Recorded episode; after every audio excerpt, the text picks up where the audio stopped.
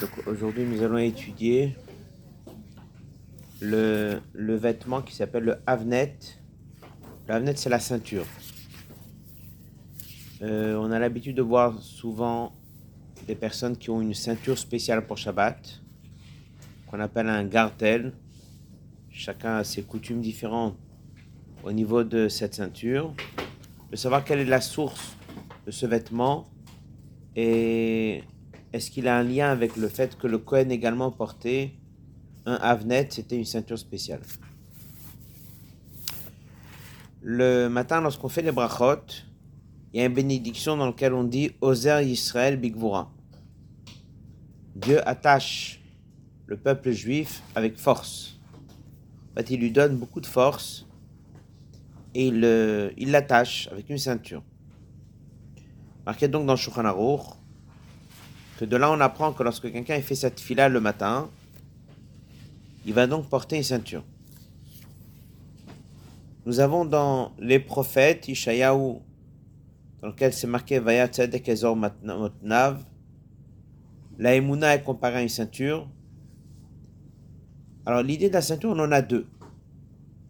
Le premier sens de la ceinture, c'est une ceinture qui est là pour montrer que dans le corps humain, il y a la partie élevée dans laquelle il y a la tête, la compréhension, côté intellectuel, le cœur, les sentiments, et la partie inférieure du corps.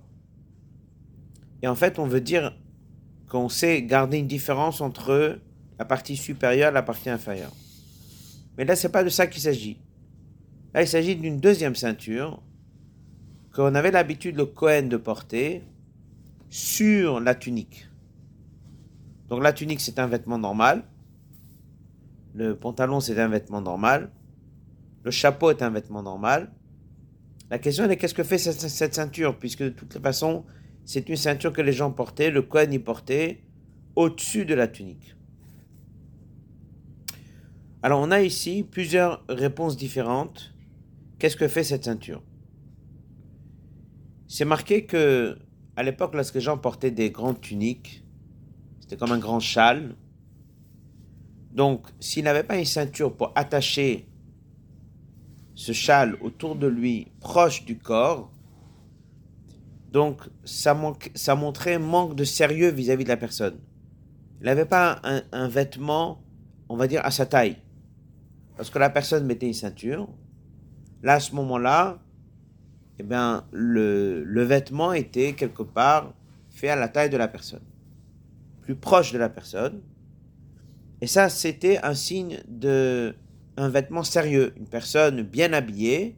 C'était quelqu'un qui ne se contentait pas juste d'avoir un grand châle autour de lui, un grand vêtement de tissu, mais il avait une ceinture qui rendait le vêtement sérieux, qui rendait la personne sérieuse. C'est pour ça que c'est marqué que lorsqu'on se tient devant Dieu, eh bien, il faut également mettre une ceinture, parce que dès qu'on prie devant un roi, il faut porter un vêtement qui est comme dès qu'on est devant un roi, donc lorsqu'on est devant Dieu, il faut mettre une ceinture. Mais ça, c'est pas suffisant. On voit quand même qu'il y a une coutume très importante qui tourne autour de cette ceinture, jusqu'au point qu'on en parle dans la lacha, et on voit que le Kohen, il le porte. Et c'est un peu ça qu'on va étudier en quelques minutes.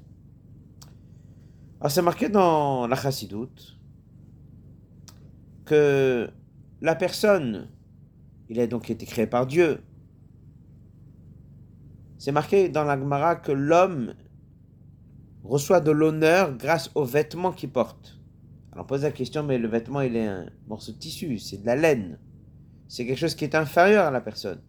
Donc comment c'est possible que la personne devienne honorée grâce aux vêtements Réponse, c'est que la source du tissu, la source du vêtement, elle est plus élevée que l'homme.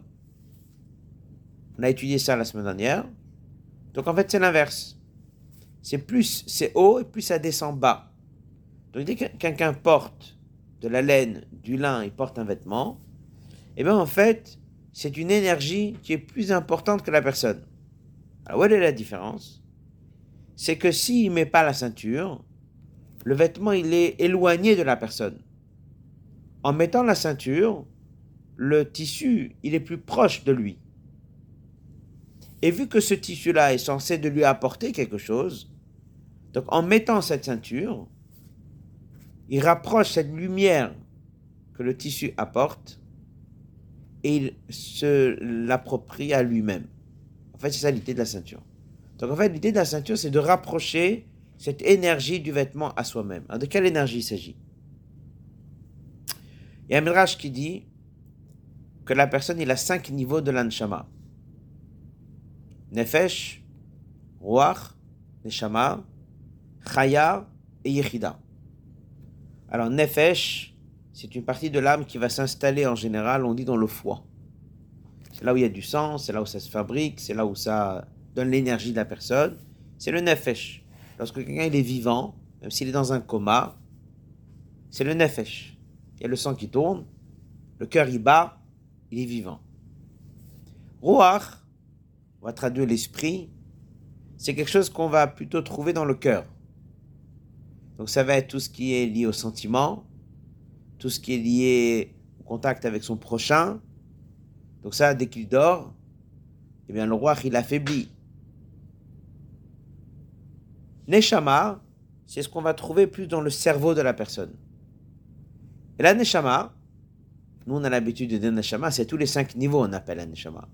Mais lorsqu'on regarde ces cinq niveaux-là, Neshama c'est la partie qui est dans le cerveau, et cette partie-là, elle va toucher plus le côté intellectuel de la personne. Donc une personne réveillée, il a réveillé Nefesh Ruach Neshama. Quelqu'un qui dort, Ruach et fonctionne peu, Neshama aussi, c'est le Nefesh qui est là. C'est pour ça que lorsque quelqu'un décède, il y a des parties de l'âme qui partent, la Neshama, le Ruach, le Nefesh est encore là, et le Nefesh, il a des niveaux qui sont là les premiers jours, des niveaux qui vont rester plus. En fait, c'est tout un système, comment ces trois parties de l'âme sont là et comment ils partent et comment ils viennent. Maintenant, nous avons Chaya. Chaya, ce serait le quatrième niveau, qui est lié à la volonté de la personne, qui est lié aux différentes envies que la personne a. On appelle ça une espèce de couronne. C'est quelque chose qui est superficiel, c'est quelque chose qui est autour de la personne. Parce qu'on porte un vêtement, le vêtement, il est en contact avec ce quatrième niveau de l'anshama qui est chaya. Donc si le vêtement, il est quelque part grand, il est élargi de la personne, donc il a moins d'influence sur lui-même. En portant cette ceinture, il rattache et il prend plus de contact avec cette énergie qu'il y a dans ce quatrième vêtement qui permet de ressentir plus le niveau de l'anshama qui est chaya. Alors la ceinture va faire une fonction qui est le seul vêtement, qui est un vêtement sur un autre vêtement. C'est-à-dire que tous les vêtements que le Kohen portait étaient proches du corps, que ce soit le pantalon était proche du corps, la tunique qu'il portait était proche du corps, le chapeau était proche du corps. Par contre, la ceinture, non. La ceinture était une ceinture sur un vêtement. En fait, c'est parce que c'est pour nous apprendre que c'est un niveau qui est encore plus haut. Lorsque la personne, le Cohen, portait la ceinture, c'était pour prendre l'énergie des vêtements et pouvoir recevoir de ça plus de force. Lorsqu'on a nommé les Kohanim, c'est marqué qu'ils sont devenus sacrés grâce aux vêtements. C'est en leur donnant les vêtements qu'ils sont vraiment devenus des Kohanim. Le Kohen Gadol, par exemple, reçoit le statut de Kohen Gadol grâce aux vêtements qu'on va lui faire. Donc en fait, on comprend que le vêtement n'est pas juste un vêtement, mais le vêtement, il y a vraiment une énergie spéciale dans le vêtement. Donc en portant une ceinture, c'est pour bénéficier encore plus de cette énergie. À partir de là, on peut comprendre pourquoi il y aurait une différence entre un vêtement, une ceinture de semaine et une ceinture de Shabbat. C'est parce que vu que, comme on a étudié déjà que Shabbat, on n'est pas dans le même monde que la semaine, donc on aura besoin d'une deuxième ceinture spécial Shabbat, parce que l'énergie qu'on va recevoir des vêtements de Shabbat n'est pas le même qu'on reçoit des vêtements de la semaine. Voilà quelques mots sur la ceinture de Shabbat. On va maintenant parler du chapeau de Shabbat. Alors, il n'y a pas vraiment une règle qui dit qu'on doit avoir un chapeau spécial Shabbat, mais il y a des coutumes qui ont ce chapeau de Shabbat. Alors, on va essayer de parler un peu du sens de la kippa et du sens du chapeau. Où est la source de la kippa Depuis quand on porte une kippa À quoi ça sert de porter une kippa Et pourquoi il y aurait des gens qui ont non seulement une kippa, mais ils ont également un chapeau. Et là, on va comprendre qu'il y a une différence entre un chapeau de semaine, un chapeau de Shabbat. On comprend pourquoi il y en a d'autres qui mettent le talit sur les épaules et d'autres qui mettent le talit sur la tête. En fait, c'est décidé d'avoir deux couvertures sur la tête. Pourquoi deux Pourquoi pas trois? D'où ça vient? Quelles sont les sources? Alors, nous avons une Gemara dans Traité Kiddushin, page 31, qui dit que Ravuna, qui est un grand maître, ne marchait pas quatre coudées sans porter une kippa. Donc là, on comprend que déjà à l'époque, il y aurait d'autres qui avaient eu l'habitude de se promener sans kippa, et c'est quelque chose qui était appelé pas une obligation de l'alacha, mais ce qu'on appelle midat tzniut, c'était un plus. Et il disait pourquoi est-ce qu'il porte un kippa? Il dit c'est pas parce que moi j'ai besoin d'une kippa, mais c'est pour pas que j'oublie qu'il y a quelque chose qui est au-dessus de moi. Shrina le malam eroshi. Il y a la shrina, il y a la présence de Dieu qui est au-dessus de ma tête. Donc je marche dans la, dans, dans la rue, j'ai rien sur la tête, je risque de penser que j'ai personne au-dessus de moi. En mettant quelque chose sur la tête, ça me rappelle que Dieu est au-dessus de moi. Dans le Zohar, là il y a une phrase qui dit il est interdit de marcher quatre coudées sans kippa. Pourquoi? Parce que la shrina se trouve sur la tête de la personne. Donc ça veut dire que à quoi sert cette kippa?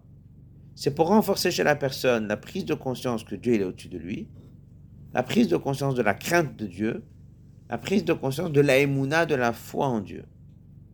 La tête, c'est la chose la plus élevée. Donc c'est l'homme, le plus haut niveau chez l'homme, c'est sa tête. Il faut qu'il sache qu'au-dessus de sa tête, il y a quelque chose. Alors, jusqu'à présent, la kippa n'ajoute rien. Jusqu'à présent, la kippa, elle est juste un rappel à la personne qu'il y a quelque chose au-dessus de moi. Je pourrais mettre une kippa, je pourrais également aussi peut-être mettre une kippa un petit peu au-dessus, avec un espace. Je ne suis pas obligé qu'elle soit collée. C'est une façon de dire j'ai quelque chose au-dessus de moi. En vérité, c'est plus profond. C'est quoi le sens de la kippa? Alors là, on a même dans les mots la valeur numérique. La valeur numérique de Kova, qui est 98.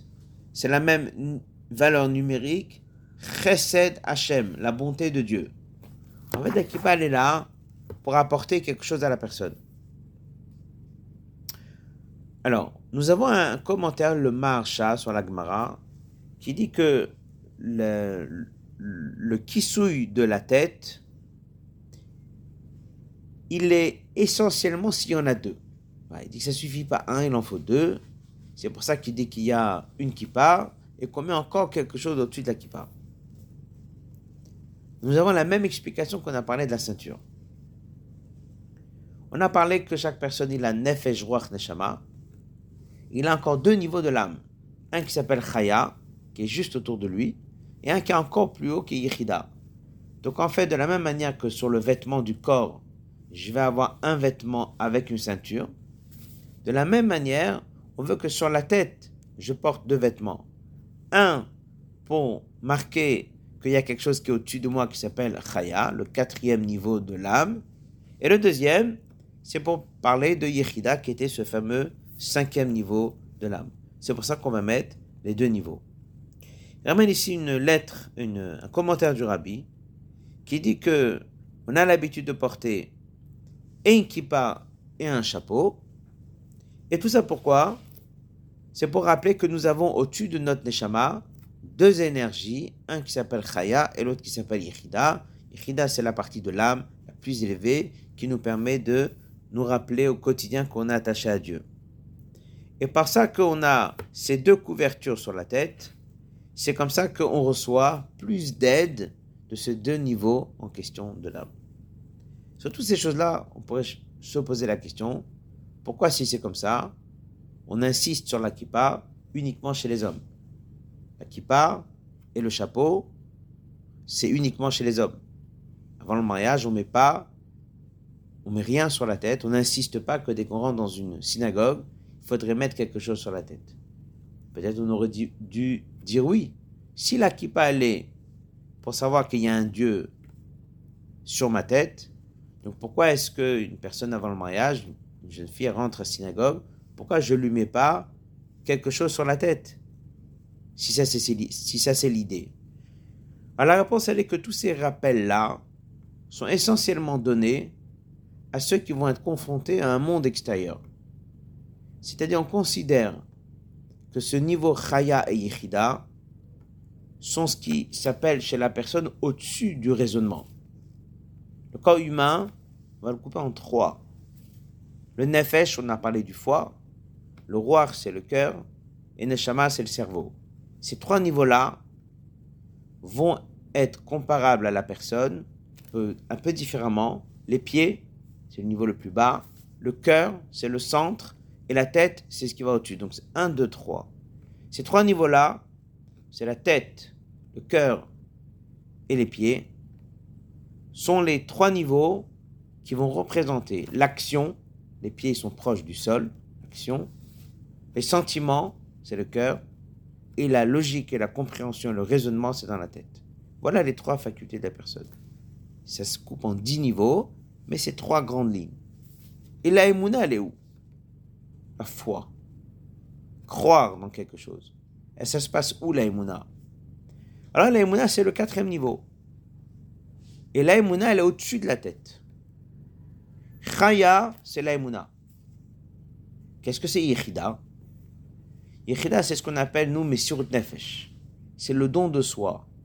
Tous ces gens-là qui ont été prêts à donner leur vie pour Shabbat, été prêts à donner leur vie pour pas transgresser et faire Avodazara, l'idolâtrie, ce réveil-là, d'une manière irrationnelle et illogique, et donner sa vie complètement, c'est ce qu'on appelle Yechida. Comment expliquer la différence entre le quatrième et le cinquième niveau? Ce qu'on appelle Emouna, ce qu'on appelle Yechida.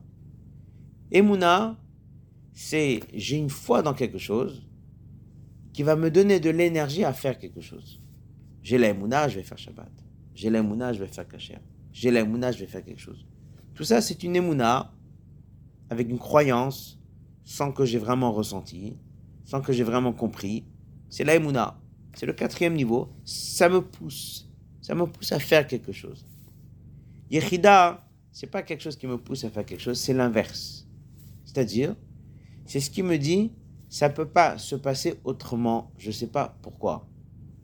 On appelle ça Yediat Ashlila, c'est-à-dire c'est juste pas possible autrement.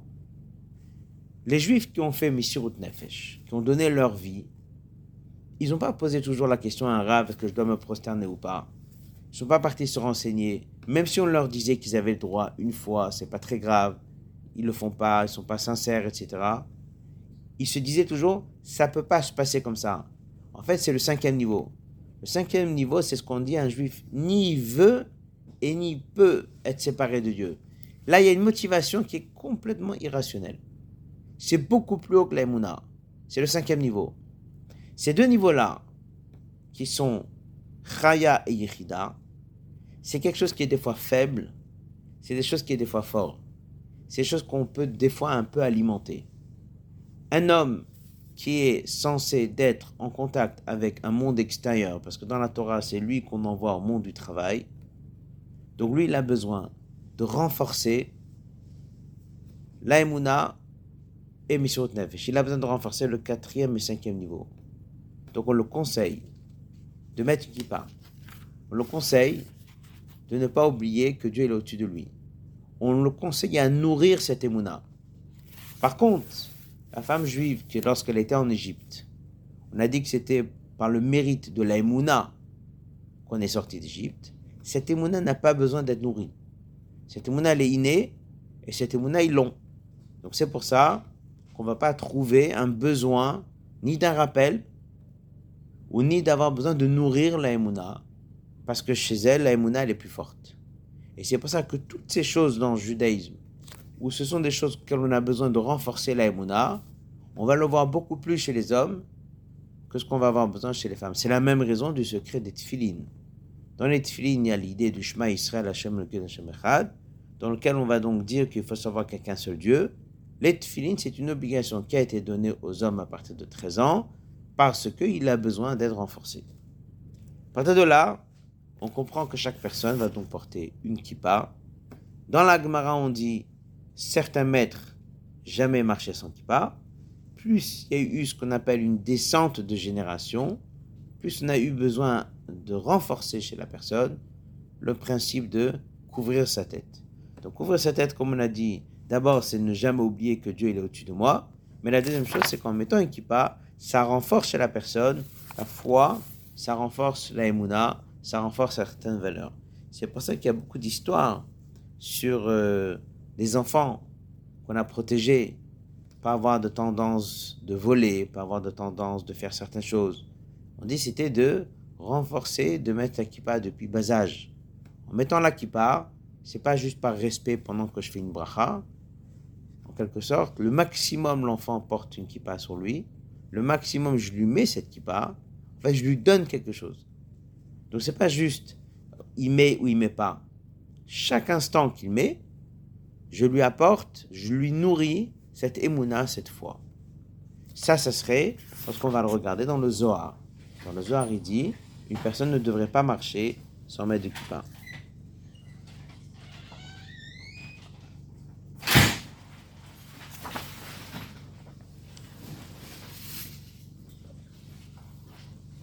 Donc à partir de là, nous avons deux vêtements.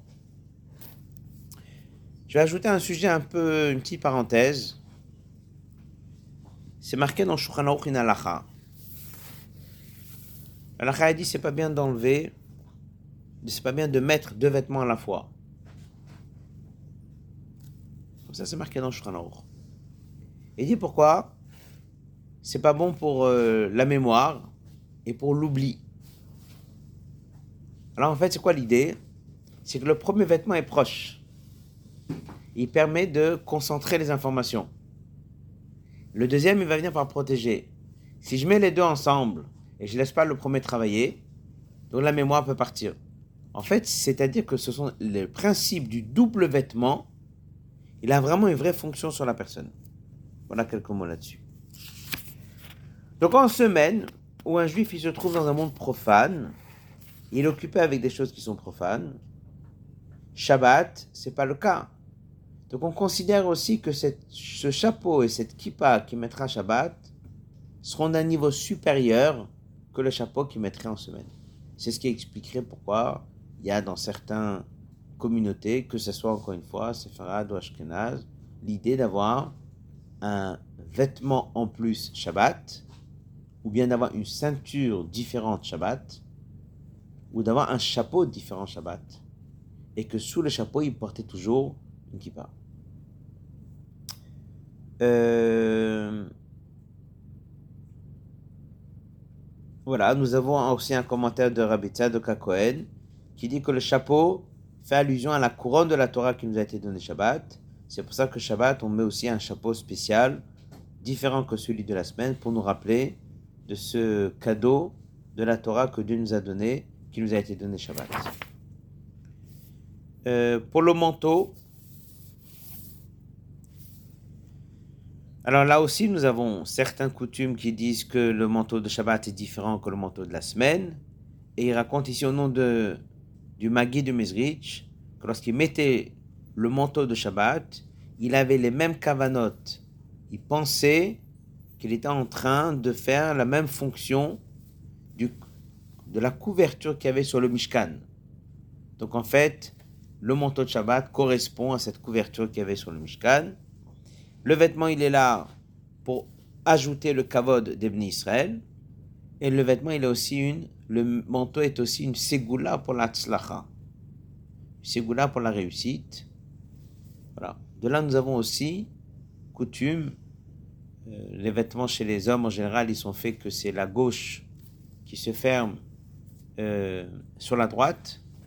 Donc on fait attention que le manteau il soit toujours la droite sur la gauche. Et on, fait, on dit que c'est une ségoula pour la parnassa. Donc il y avait plusieurs personnes, des fois, qui demandaient au rabbin une ségoula pour la parnassa. En fait, il disait que le manteau, pas la chemise, le manteau, de changer les boutons et de faire en sorte que la droite soit sur la gauche.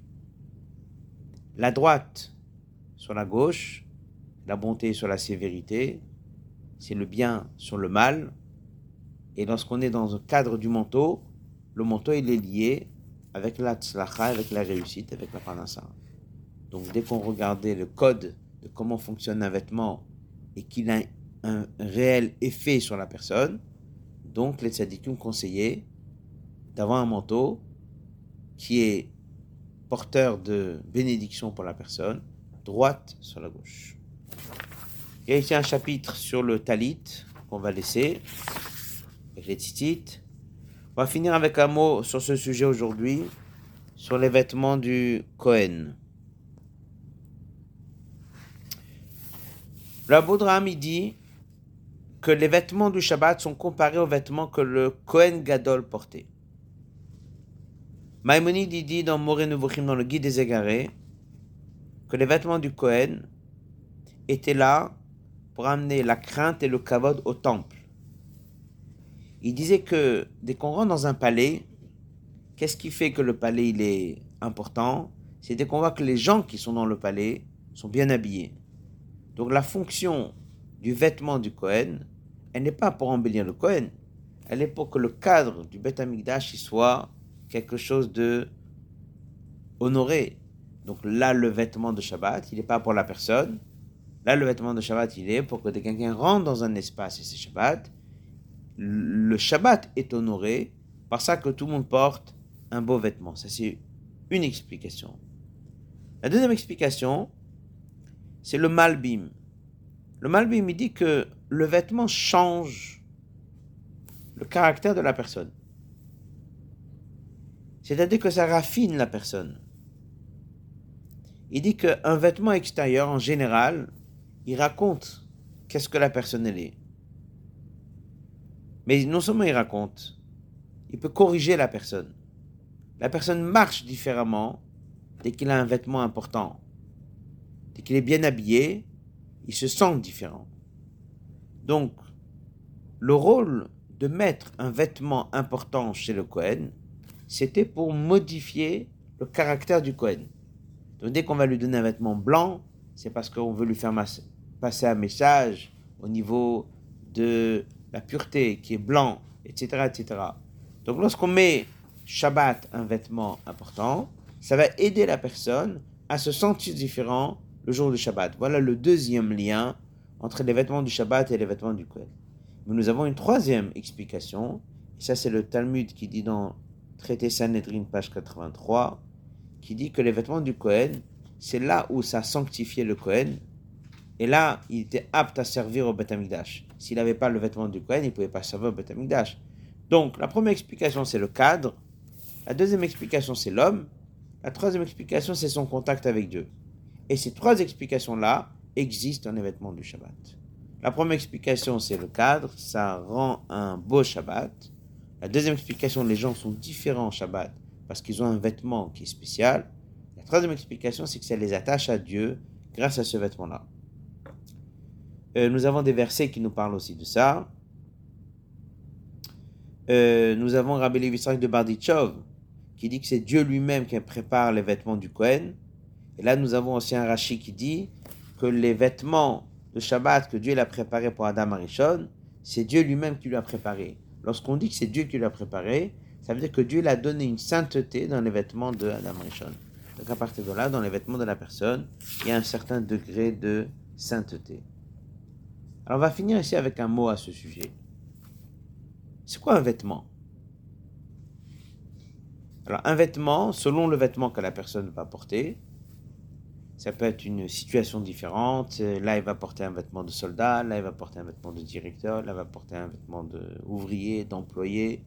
Chaque vêtement qu'il va porter va exprimer la personne d'une certaine manière. Alors, le vêtement, il est là, il fait quoi? Il voile la personne ou il permet de révéler la personne? Il voile certaines parties de la personne, mais il va permettre de révéler d'autres parties de la personne. Donc quelqu'un qui en général il n'est pas soldat, dès qu'il va mettre le vêtement de soldat, il ne sera pas autre chose. Mais il va réveiller en lui tout ce qu'un soldat veut dire. Donc il va devenir guerrier, donc il va être prêt à donner sa vie. Le vêtement, il va réveiller chez lui quelque chose. Donc à la fois, c'est plus lui, parce que je ne le reconnais pas, il n'était jamais habillé comme ça. Maintenant qu'il porte ce vêtement, ça permet de manifester quelque chose. Si quelqu'un est habillé comme un grand directeur, ben, peut-être avant, il ne pensait pas qu'il était capable, et maintenant ça réveille chez lui. Le jour où je vais nommer un roi, ben, je ne vais plus le reconnaître, parce que pour moi, c'était quelqu'un comme tout le monde. Maintenant qu'il a la couronne, qu'il a le vêtement du roi, etc., etc., alors ça cache une certaine partie de la personnalité, mais ça fait ressortir un trait de caractère qu'il savait même pas qu'il avait, qu'il était en mesure de devenir roi et de gérer, de, de donner des ordres, etc. Alors c'est marqué que Dieu aussi a un vêtement. Et le vêtement que Dieu porte, il fait la même fonction. C'est-à-dire que ça cache certaines choses, mais ça permet de révéler d'autres choses. Quels sont les vêtements de Dieu? Deux vêtements. La Torah est un vêtement de Dieu et le monde est un vêtement de Dieu. Le monde, ça dépend comment je l'analyse. Certaines personnes vont voir dans le monde que c'est Dieu qui l'a créé. On ne voit pas Dieu, mais ça permet de révéler la grandeur de Dieu, ça permet de voir comment Dieu il a tout organisé, ça permet de voir beaucoup de choses que j'aurais pas vues s'il n'y avait pas le monde. Donc le monde il voile, parce que je vois un monde, je vois pas Dieu. Mais grâce au monde, ça permet de révéler certaines choses que j'aurais jamais pu voir s'il n'y avait pas un monde. La même chose c'est la Torah. La Torah que Dieu nous a donnée, c'est un voile, parce que j'étudie la Torah, j'étudie des sujets, j'étudie Shabbat, j'étudie plein de choses, donc j'étudie des sujets. Mais ça permet de révéler beaucoup de choses que j'aurais jamais vues si je n'avais pas la Torah. Donc lorsque on dit que Dieu s'est habillé dans la Torah ou il s'est habillé dans le monde, c'est le même système qu'un vêtement chez quelqu'un. C'est ce qu'il explique. Il dit que le vêtement chez une personne, ça cache, que ça, ça le recouvre, mais ça permet de exprimer certaines choses. Alors, si c'est comme ça, nous avons également le vêtement de Shabbat et le vêtement de semaine. Le vêtement va voiler certains aspects, certaines choses chez la personne. Il va porter un vêtement Shabbat qui est plus l'homme dans le monde du travail. Mais avec le vêtement de Shabbat, il va pouvoir révéler des nouvelles choses qui sont liées avec lui dans le monde du Shabbat. C'est pour ça qu'on trouve énormément de choses sur Shabbat, sur les vêtements de Shabbat. Et c'est pour ça que le vêtement de Shabbat, il est très important. Parce que comme on a dit, d'abord le vêtement permet de révéler la partie chaya de l'anshama. Le vêtement, il permet de révéler, d'honorer le Shabbat. Il permet de me changer et il permet d'obtenir un certain degré de sainteté que j'aurais jamais eu dans les jours de semaine. Voilà pour euh, quelques passages sur les vêtements de Shabbat.